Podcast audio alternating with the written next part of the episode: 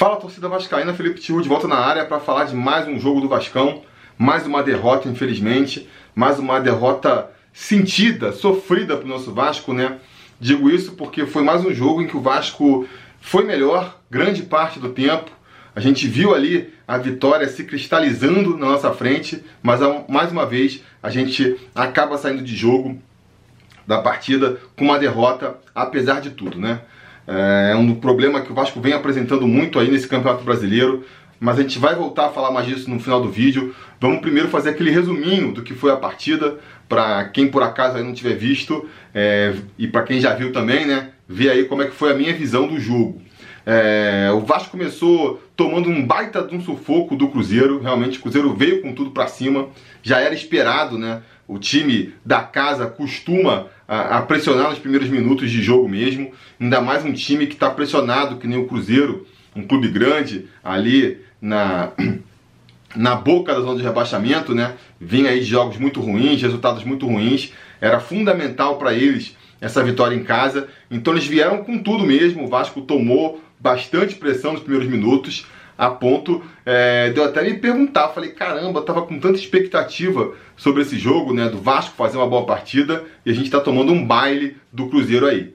Felizmente, o, o tempo foi passando e o Vasco foi conseguindo equilibrar a partida, né? Depois ali de uns 10 minutos de sufoco, o Vasco começou a equilibrar a partida, aos poucos foi tomando as rédeas do jogo, a ponto dali do meio do primeiro tempo para o final, o Vasco está controlando completamente a partida. O Cruzeiro já estava totalmente acuado e o Vasco é que estava ali comandando a, a, as, as, jogadas do, da partida, né?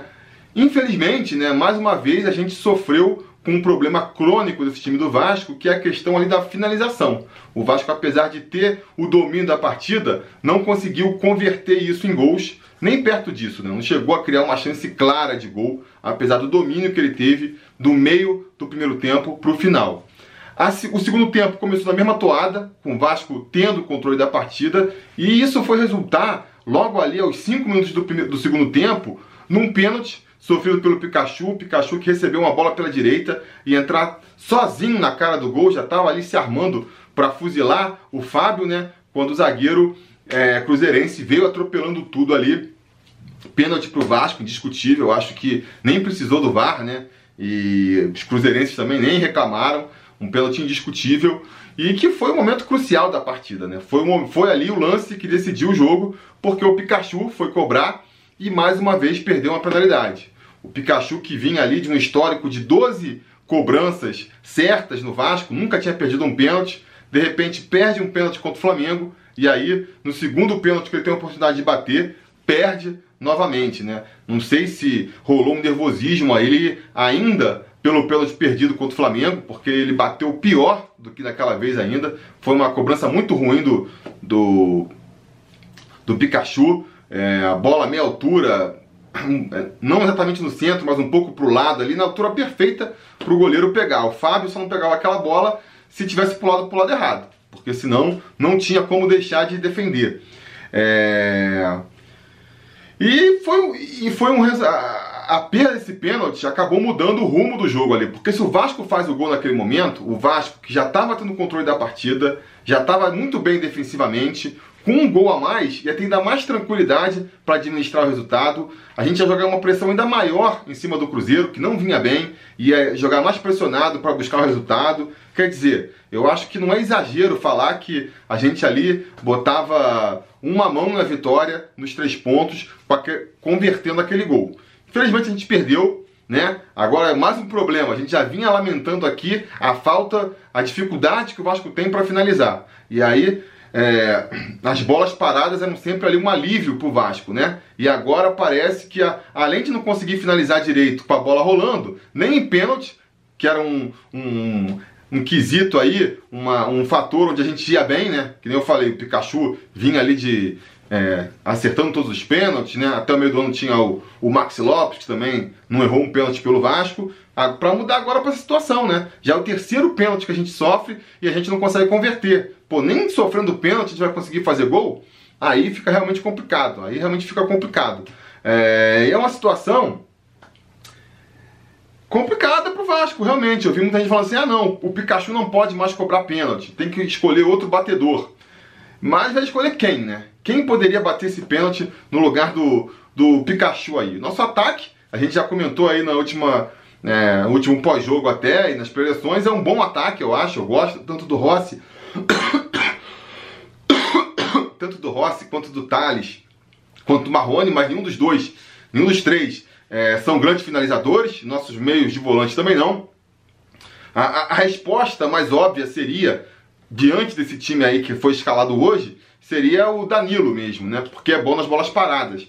Mas também é, um chute, porque cobrar uma falta não é exatamente igual cobrar um pênalti. Acho que tem uma coisa psicológica. O psicológico ele é mais. ele pesa mais na hora de você cobrar um pênalti. E a gente não tem um histórico aí do Danilo cobrando pênaltis. Então dizer que ele seria a opção certa ali eu acho que é um chute, né? Pode até ser que seja, mas a gente não pode afirmar isso com certeza. Então, assim, é um problema.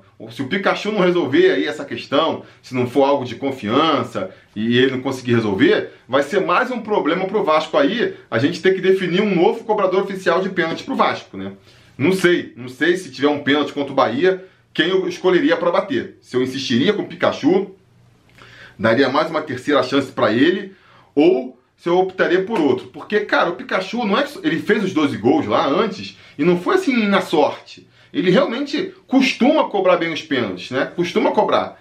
É, contra, o, contra o Flamengo, nem foi uma má cobrança dele, teve muito do mérito lá do, do Diego Alves, mas agora contra o Fábio já foi uma cobrança bem ruim, né? Então não sei se, isso, se essa curva vai continuar aí, com o Pikachu perdendo cada vez mais a confiança e cobrando cada vez melhor, pior, ou se ele consegue recuperar essa confiança e voltar a cobrar bem. É mais um problema que o Luxemburgo tem pela frente aí. O fato, voltando para o jogo aqui, é que depois daquele pênalti, a partida ela, ela deu uma esfriada. Ela deu uma esfriada. O Vasco sentiu, sentiu ali a, a falta, né? A, a não marcação, a não conversão do pênalti, melhor dizendo, normal os jogadores sabem que o, que o, time tem uma dificuldade de fazer gol. E aí, quando perde uma chance clara como essa, é normal o time se abater. Foi rolando um pouco de cansaço também. O Vasco que precisa muito de um empenho físico, né? Para que o jogo funcione. É... O Cruzeiro também, eu não acho que o Cruzeiro cresceu tanto depois desse gol, não. Eu acho que o Cruzeiro, o próprio Rogério Ceni do meio ali pro final do segundo tempo, começou a se conformar com o resultado, foi trocando ali os próprios comentaristas do do Sport TV que estava transmitindo a partida, comentaram que, que ele parecia já tá poupando o time, pensando na semifinal aí da Copa do Brasil que eles vão, vão ter no meio da semana, né? Tirou ali jogadores chaves, então tava assim, até o Cruzeiro estava meio que se conformando ali com o empate, o jogo ficou um pouco morno, perdeu um pouco ali na intensidade que vinha apresentando até então.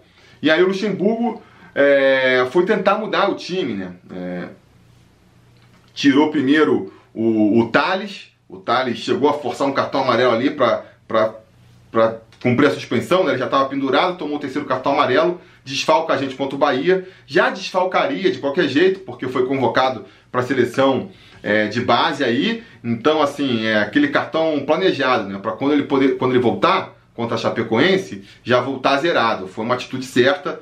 A saída do Thales para a entrada do, do Valdívia, aí já é questionável, né? É, quem quem está esperando alguma coisa do Valdívia ainda? É inacreditável. No, na, na, narração, mais uma vez, fazendo referência aí à transmissão do Sport TV, o narrador falou assim: aí, Lédio, pro Lédio Carmona, Lédio Carmona, o que, que você acha dessa entrada aí do, do, do, é, do Valdívia? Aí o Lédio, antes de responder, fez assim: o Valdívia, mas assim, aquele, o LED, que é vascaíno, né? Aquele desabafo dele ali, é, mostra, cara, mostra. O que, que esperar? O que, que a gente pode esperar do Valdívia, sabe? Um milagre, um milagre. Que de repente ele volte aí quatro anos é, no passado e volte a jogar que nem jogou quando ele apareceu pro futebol. Porque dali depois nunca mais mostrou nada, no Vasco não mostrou nada, mas infelizmente, um dos problemas dessas contratações de peso que o Vasco faz é que o Vasco nunca vai desistir dela, entendeu? O Valdir estava aí há vários jogos sem, sem ter chance, né? Desde eu acho da partida contra o Goiás, pelo menos, que ele não vinha nem entrando no segundo tempo, ficou fora contra o Goiás, contra o Flamengo, contra o São Paulo, agora já voltou. Aí, o, o Bruno César, a mesma coisa. Ele jogou contra o Flamengo ainda, né? Fez aquela partida horrível contra o Flamengo, depois não jogou contra o São Paulo, não entrou hoje. Você pode ter certeza que contra o Bahia, ou no máximo contra o Chapecoense, ele vai ter mais uma chance. Esses jogadores eles custam caro, eles têm nome, então de tanto em tanto tempo, o treinador, não sei se por convicção própria, ou por uma pressão é, de cima, ou até as duas coisas juntas, porque isso é, é, é marcante, sempre vai acontecer, vai estar tá dando mais uma chance, vai, dá mais uma chance pro, pro, pro Valdívia, vamos ver se agora ele desencanta, daqui a pouco dá mais uma chance pro Bruno César, entendeu? Ao contrário de uns jogadores ali, pode pegar. Muita gente falando, ah, por que, que o Ribamar não tem mais uma chance? O Vinícius Araújo voltou de recuperação, por que, que não aproveita ele?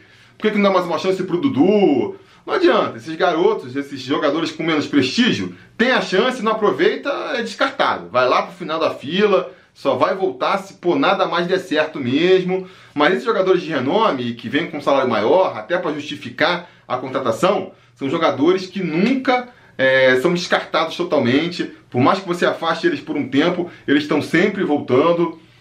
É, e o Valdívia, mais uma vez, aí não mostrou nada, né? Que, que justificasse aí é, esperança no futebol dele. Muito pelo contrário, perdeu ali, deu uma furada numa bola ali do, do próprio Pikachu. Pikachu que foi uma boa partida, apesar do pênalti perdido aí, lamentável, ele no geral fez uma boa partida, fez um cruzamento pela direita, acho que foi ele, né?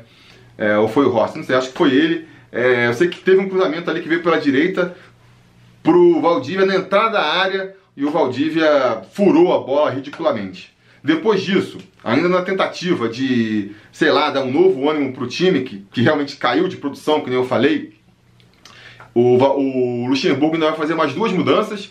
Tirou, uh, terminou de tirar nosso ataque, né? Tirou o Rossi e o Marrone, que também já estava sentindo ali uma, um incômodo na, na coxa, dava para ver, para botar o Thiago Reis e o Felipe Bastos. O Felipe Bastos tirou então o nosso ataque ali, né? Que é um dos pontos fortes do time. Vi muita gente criticando o Luxemburgo pelas mudanças. Ah, o Luxemburgo errou ao mudar. Mas aí, cara, até brinquei falando o seguinte: acho que o Vanderlei Luxemburgo ele só não vai errar na hora das mudanças se ele errar na hora da escalação. Porque a verdade é que o Vasco não tem um elenco, não tem um elenco que que, que renda mais de 11 times, 11 jogadores titulares. Aí é a conta do Chaco. Se você quer mudar, quem você botaria com o Vasco não rendendo, do jeito que não estava rendendo hoje, depois que sofreu o gol principalmente, o time deu uma caída, você quer mudar o jogo ali, quem você botaria para o lugar? Sabe? Não tem muito quem apostar. Vai apostar num Valdívia da vida para ver se ele ressuscita, ou vai dar chance para um, algum jogador que não vem se destacando. Essa é a verdade. Entendeu? E foi o que o Luxemburgo fez. Foram mudanças infelizes. É... O Valdívia, que nem eu já comentei, não dá para esperar muita coisa dele. O Thiago Reis é um jogador que precisa muito da bola chegar é, com o um mínimo ali de, de qualidade para ir dentro da área. E eu já falei isso outras vezes. Para mim é um erro ficar escalando o Thiago Reis no final das partidas, quando o time já está cansado, quando a bola já não chega tanto lá na frente, aí você põe o Thiago Reis, ele não vai nem aparecer, que nem não apareceu no jogo de hoje.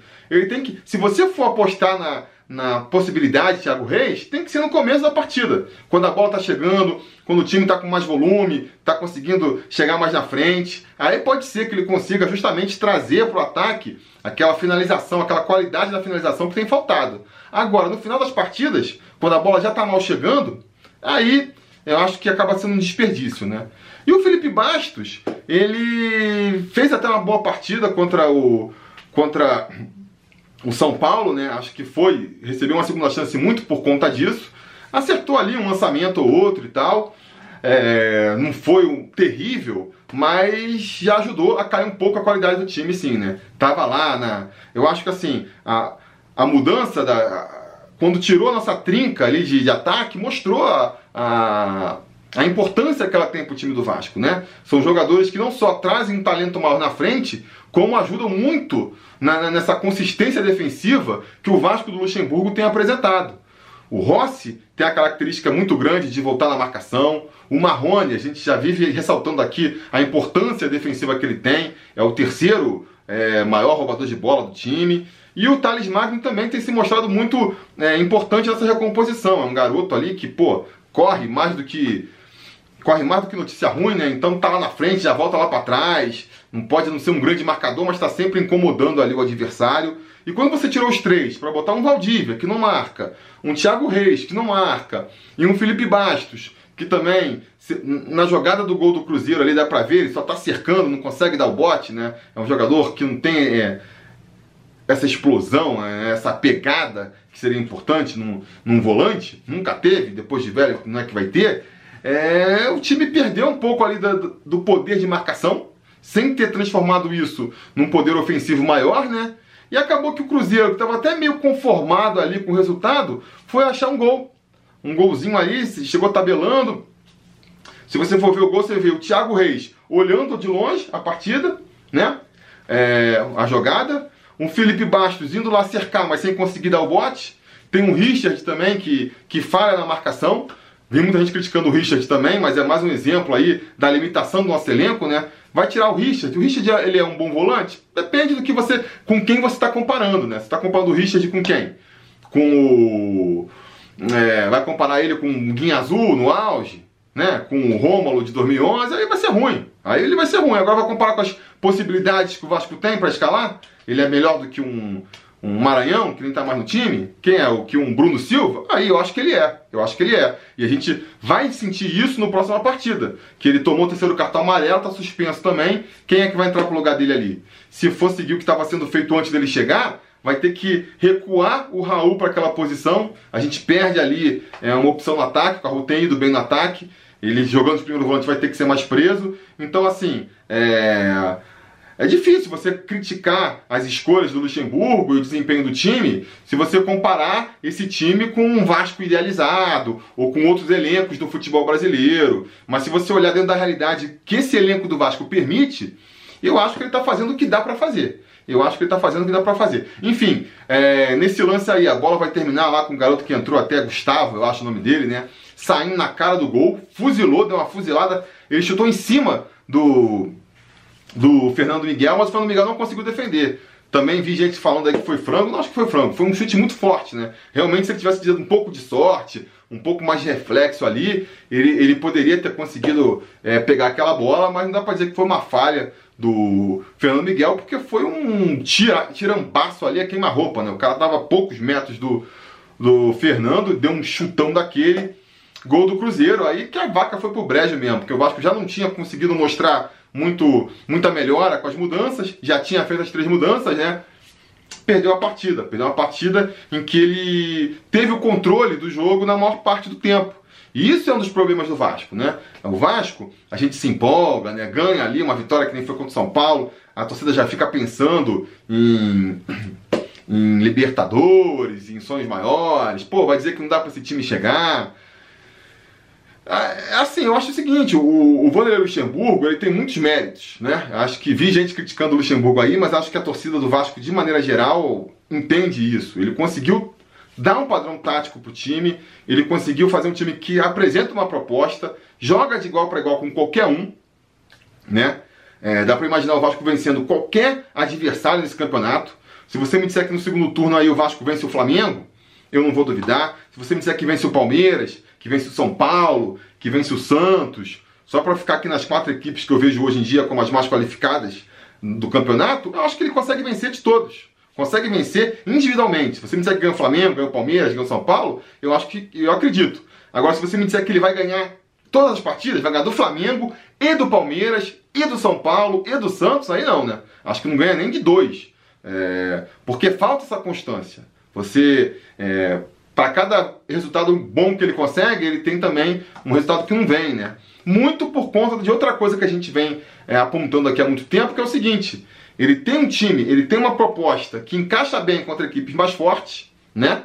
Mas não consegue, então consegue jogar bem contra essas equipes, faz um jogo difícil, vem de cara a derrota, mas perde do mesmo jeito, né? Então a gente vai ter aí o Vasco jogando bem contra o Cruzeiro no Mineirão, mas perdendo, jogando bem contra o Grêmio lá no Olímpico, mas perdendo, jogando bem contra o Palmeiras no Parque Antártica, mas no agora Allianz Parque, mas empatando, entendeu? E em contrapartida, quando a gente pega uma equipe mais difícil, mais, frá mais frágil, que a gente deveria vencer, não vence, né? Empata com o Havaí em casa, empata com o CSA em casa, né, tendo mando. Então essa é a dificuldade que o Vasco tem que passar. Primeiro, conseguir vencer os jogos fáceis e conseguir beliscar mais esses, esses jogos mais difíceis para aí conseguir aquilo que a gente vinha comentando no pré-eleição, uma sequência de vitórias.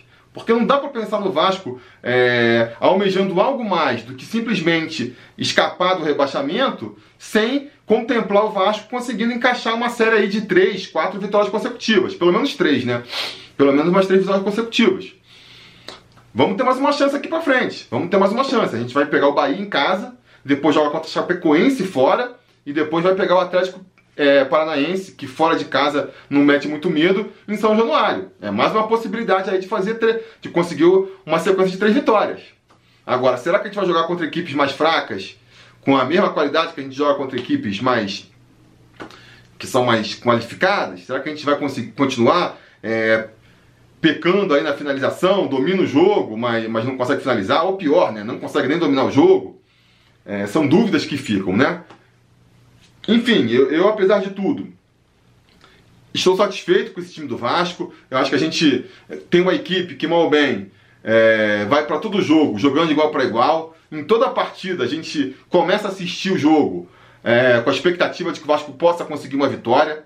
Se você pega aí os últimos anos de Vasco da Gama, Vasco e Cruzeiro. Ela sentava torcendo por um empate. Se tivesse rolando um empate, é, eu já dava aqui, ó, já levantava as mãos pro céu. Hoje, apesar da derrota, eu tava ali no meio do, do segundo tempo, lamentando o empate. Pô, vamos voltar só com o empate é, de Minas Gerais. E aí, é claro, quando vem a derrota, a gente fica mais frustrado ainda, mas. Mas enfim, eu acho que é um bom Vasco, né? A gente pode pegar um Vasco competitivo que o Luxemburgo montou e diante do elenco que o Vasco tem, Acho que é o máximo que dá para esperar mesmo, né? Vamos torcer para conseguir aí uma melhorinha um pouco melhor que permita essa sequência aí de, de, de, três vitórias, que possa fazer a gente terminar o ano aí contemplando algo a mais. É, mas assim, a, a, meta principal do time para a temporada tem que ser mesmo terminar é, na primeira divisão, com tranquilidade e preferência, né? Conseguindo ali matematicamente garantir essa permanência com umas duas, três rodadas de antecedência. E aí torcer para no ano que vem a diretoria ali, principalmente nessa, na área do futebol, não cometer todos os erros que cometeu na montagem do elenco esse ano, né? Vamos torcer, vamos torcer. Beleza, galera? É isso aí que eu tinha para dizer por hoje. Diga nos comentários a opinião de vocês, vocês sabem. Não se esqueça de curtir o vídeo, assinar o canal e a gente vai se falando.